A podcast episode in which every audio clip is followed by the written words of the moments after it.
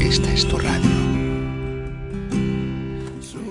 Me han preguntado, pastor, ¿por qué le pasa cosas buenas a gente tan mala? El apóstol Pablo responde con preguntas.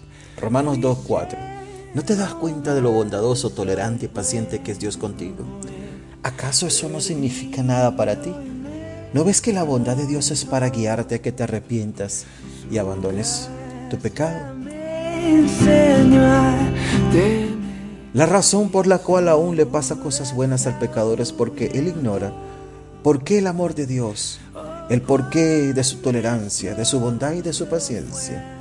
Los hombres ven muy a menudo la paciencia y la longanimidad de Dios como una debilidad de Él. Dicen como, si hay un Dios en el cielo, que me mate. Cuando no sucede, ellos dicen, ves, te dije que no hay un Dios. Los hombres malinterpretan la paciencia y la longanimidad de Dios como su aprobación y ellos se rehusan a arrepentirse. Ahora bien, debemos advertirte que esa bondad, tolerancia y paciencia tiene su periodo de vigencia.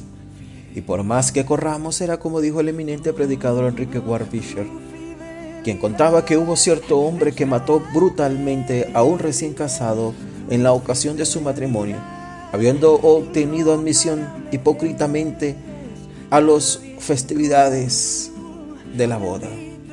El asesino montó a caballo en la oscuridad de la noche y huyó precipitadamente por los bosques y senda torcida.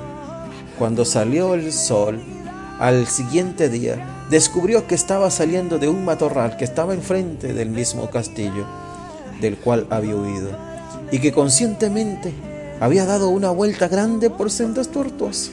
Se horrorizó, fue descubierto y sentenciado a muerte.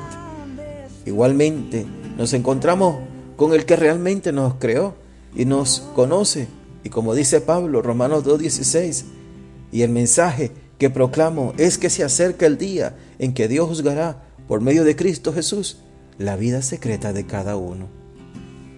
¿Qué haremos nosotros entonces? ¿Seguiremos huyendo de Dios o nos reconciliaremos con Él? Desde Radio de Oración, Pastor Anderson Tiago.